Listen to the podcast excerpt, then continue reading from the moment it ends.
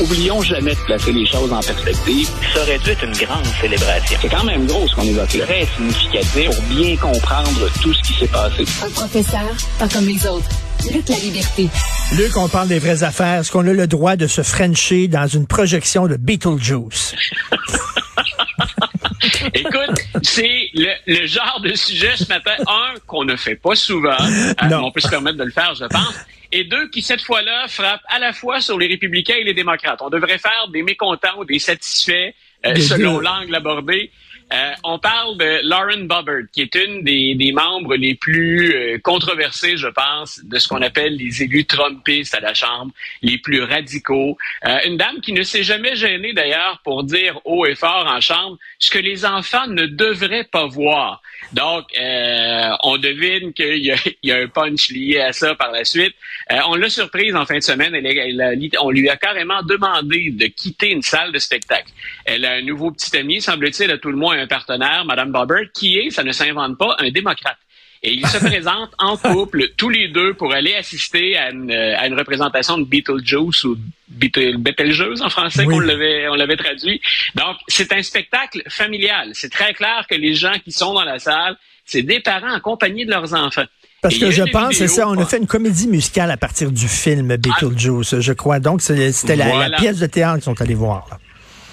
Voilà, et donc cette égérie d'une certaine droite se présente là, et pendant la représentation, ils sont filmés, lui lui caressant généreusement la poitrine exposée de Madame Bobbert, et de l'autre côté, elle enfilant la main entre les jambes de son partenaire hein? euh, pour s'assurer qu'ils se tiennent droit, si je peux me permettre. Hein? Donc, euh, dans les deux cas, ils sont filmés.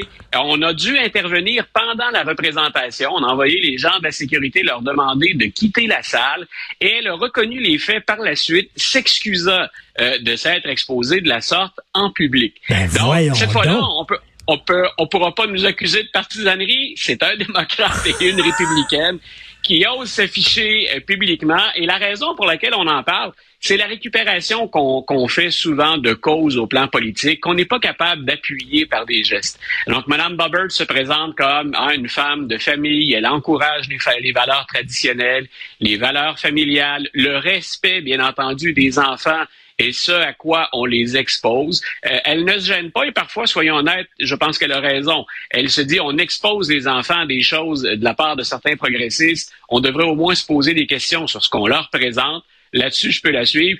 Mais ensuite, donc, une fois qu'elle a quitté son lieu de travail, la Chambre des représentants, ben voilà à quoi elle occupe une partie, en tout cas, de ses temps libres quand elle assiste à des manifestations culturelles. Est-ce que j'ai bien compris que son sein était exposé, c'est-à-dire sorti de sa blouse ou quoi?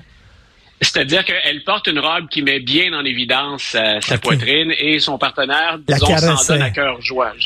voilà, à deux mains, s'il vous plaît. Donc, euh, bon, ben, voilà, écoute, je, je ne sais pas ce que les gens font quand ils vont au cinéma. Ça fait un certain temps, des jeunes enfants obligent, donc que je ne me suis pas rendu à un spectacle familial.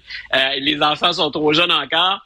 Il me semble en tout cas que c'est pas ce qui me passe à l'esprit à ce moment-là. Donc, euh, eh, Mme Bobbert devra.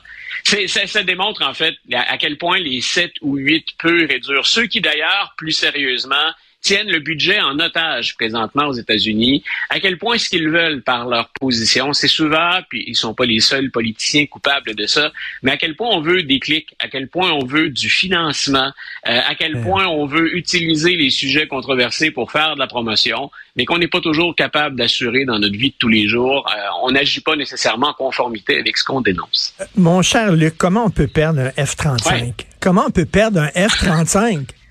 C'est ça, cette histoire-là? Écoute, c'est, euh, les, gens peuvent aller sur différents sites, dont bien sûr le site du journal, où on confirmait ce matin qu'on a demandé à la population, un, de nous aider à retrouver un F-35 qu'on a perdu, et, de l'autre côté, qu'il y a bel et bien des gens qui ont dit, oui, on a retrouvé des pièces de F-35. Euh, ce que ça met de l'avant, au-delà du, du caractère totalement loufoque, si on ne lit que les grands titres, écoute, comment ne pas s'étonner de la chose. C'est un avion qui coûte excessivement cher. Mais le F-35 que les Canadiens avaient également commandé, que l'armée canadienne puis le gouvernement canadien a également commandé, euh, écoute, le terme poubelle est peut-être gros, mais c'est un des avions les plus dispendieux, un des avions en théorie les plus sophistiqués, mais un des avions qui brise le plus souvent et sur lequel on peut le moins compter. Donc, on dit, si on avait à déployer, on demande, par exemple, l'armée américaine en a beaucoup, beaucoup d'exemplaires du F-35. Si on demande à cet avion-là, on dit, on est en temps de, de guerre ou en temps d'opération militaire, il y a moins de 65% des avions F-35 qui sont capables de décoller.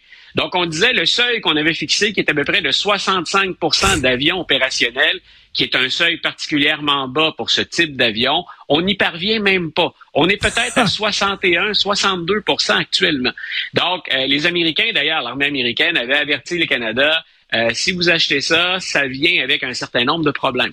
Euh, puis entre autres la possibilité, parce que c'est un avion qui est en mesure de communiquer avec d'autres avions, c'est pas le seul qui fait ça, mais la possibilité d'être piraté, d'être hacké, comme on dit en très mauvais français. Donc, euh, ben c'est comme la cerise sur le Sunday. Ça accompagne le développement d'un appareil. On parle de milliards de dollars. Donc, c'est le développement d'un appareil dans lequel on a investi énormément, mais pour lequel c'est très difficile de dire qu'on va rentabiliser. Et ensuite, l'armée américaine doit expliquer, bien sûr, tout comme le devra le gouvernement canadien, doit expliquer euh, aux payeurs de taxes pourquoi on a investi dans ces appareils. Mais on peut pas les, on, peut pas les monitorer, on peut pas savoir où ils sont en temps réel. C'est assez particulier quand même là.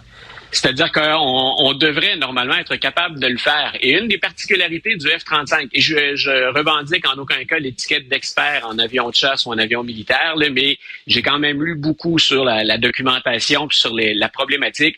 On dit que chaque fois qu'on parvient à corriger un problème, il y en apparaît un ou plusieurs autres. Donc, c'est vraiment un panier de crabes avec lequel on, on doit composer et on ne sait jamais d'où va venir la première panne. Mais Luc, Luc, il, il, sont particulièrement gênants. Il devrait pas nous dire de pas acheter ça, parce que nous autres, on aime ça, les affaires tout croche. L'Australie, l'Australie avait dit, hey, le, système de paix Phoenix, touchez pas à ça. Nous autres, on l'a acheté. On l'a fait venir. Ah ouais, non. Ah, écoute, on, pourrait revenir sur un ou deux sous-marins qu'on a achetés particulièrement usagés, qu'on a eu de la difficulté à maintenir à flot. Euh, je vais laisser aux experts des affaires militaires le, le, le soin d'aller plus loin. Euh, mais dans ce qui concerne les Américains, puis bien sûr notre côté de la frontière aussi, euh, ça a l'air d'une mauvaise blague, ça a l'air d'un canular comme titre. Mais derrière ça ou en dessous du titre, faut prendre la peine d'aller chercher de l'information. Euh, c'est particulièrement grave et c'est particulièrement coûteux. Tout à fait. Merci beaucoup, Luc. Toujours un plaisir. On se reparle demain. Salut. Alors, euh, c'est tout le temps qu'il nous reste. Ça a passé super vite ce matin. Merci beaucoup à l'équipe formidable de recherche, Florence Lamoureux, euh, Max Émile Sayer, si jeune, mais si professionnel. Merci à vous deux. Euh, Jean-François Roy à la réalisation, à la mise en onde moins jeune, mais tout aussi professionnel. C'est Benoît Dutrisac qui arrive et on se reparle demain à 8h30. Passez une excellente journée.